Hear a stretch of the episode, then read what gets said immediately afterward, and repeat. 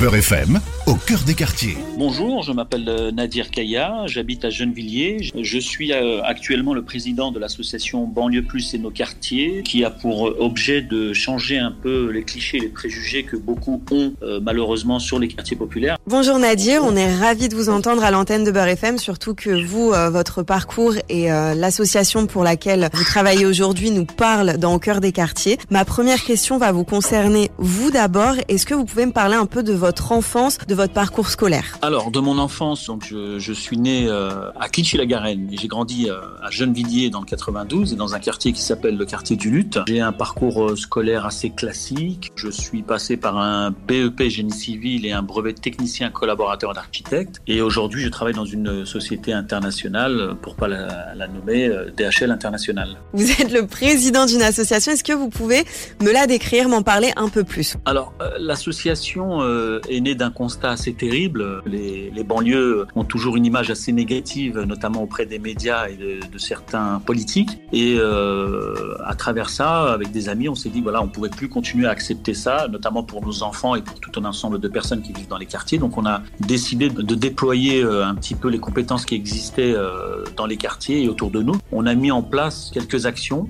qui sont des rencontres débats. Et donc voilà comment a commencé Banlieue Plus et nos quartiers. Donc avec la prétention de créer euh, ce fameux lobby. J'imagine que vous avez eu peut-être un, un, parcours assez euh, semé d'embûches. Je préfère utiliser ce terme-là. Est-ce que vous pouvez me raconter les difficultés que vous avez dû rencontrer?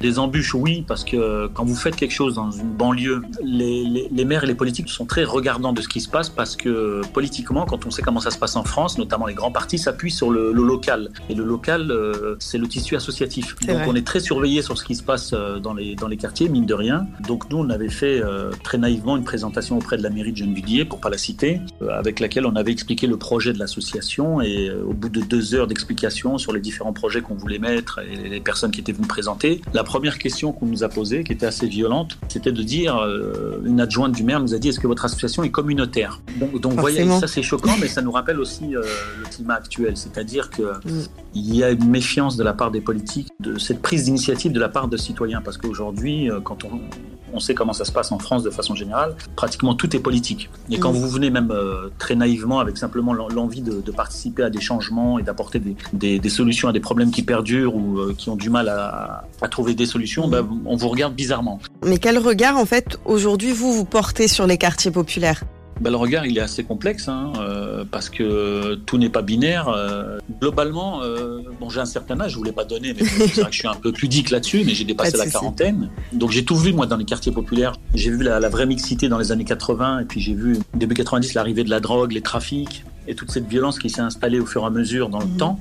Et donc j'ai vu les choses se dégrader, mais paradoxalement j'ai vu aussi que les compétences aussi se sont développées. C'est ça qui était intéressant. Et ce qui est intéressant aujourd'hui, c'est que vous avez des, des, personnes, des jeunes et des moins jeunes, parce qu'on dit souvent les jeunes de banlieue, mais il n'y a pas que des jeunes en banlieue, il y a des, surtout des femmes et des hommes. Les compétences aujourd'hui sont multiples et diverses. Mais aujourd'hui, le constat est quand même violent parce que, euh, au-delà de ses compétences et de ses réussites, on s'aperçoit que, et on le voit à travers les échéances là dernièrement, qu'il y a de l'abstention, que les gens ne votent pas. Mais pour moi, ça me, ça me conforte pour, euh, pour aller encore de l'avant parce que, comme je le disais, euh, il ne faut pas tout attendre des politiques. On doit être les premiers acteurs de, de nos vies. Je voudrais juste revenir sur, cette association, puisque vous battez encore une fois, je le rappelle, contre la stigmatisation des banlieues. Ma question, quel conseil vous pouvez donner à un jeune, à un jeune qui a envie de réussir, mais qui vient de banlieue, qui se fait systématiquement pardon, stigmatiser. Quel conseil vous pourriez lui donner aujourd'hui? Euh, le premier des conseils, c'est déjà s'il est à l'école, s'il a un parcours scolaire, c'est d'aller au bout. Ça, c'est la première euh, des choses. Après, s'il réussit, c'est tant, mieux pour lui. Après, pour une personne qui est dans l'échec, malheureusement, c'est de comprendre qu'il n'y a pas de fatalité. On peut échouer dans le domaine scolaire et réussir sa vie. Hein. Donc, euh, s'il veut réussir, il pourra réussir. C'est toujours pareil. Hein. C'est la volonté première qui motive. Voilà, aujourd'hui, on est quand même dans un pays qui, globalement, a des choses assez, assez positives, des aspects, des, des possibilités de réussir dans différents domaines, même s'il y a des, il y a des plafonds de verre, même s'il y a des difficultés, même s'il y a du racisme. C'est pas une raison parce que euh, on voit aussi qu'il y a quand même des gens euh, qui sont issus des quartiers populaires ou d'immigration et qui réussissent malgré tout. Donc euh, c'est de s'accrocher à ses, à ses rêves et ses espoirs. Voilà. Merci beaucoup en tout cas de nous avoir accordé du temps à l'antenne de Beurre FM. Votre, votre parcours et, et surtout vos engagements sont très inspirants. Encore une fois, merci et puis à très bientôt. Merci à vous. C'était Au cœur des quartiers avec le soutien du ministère chargé de la ville.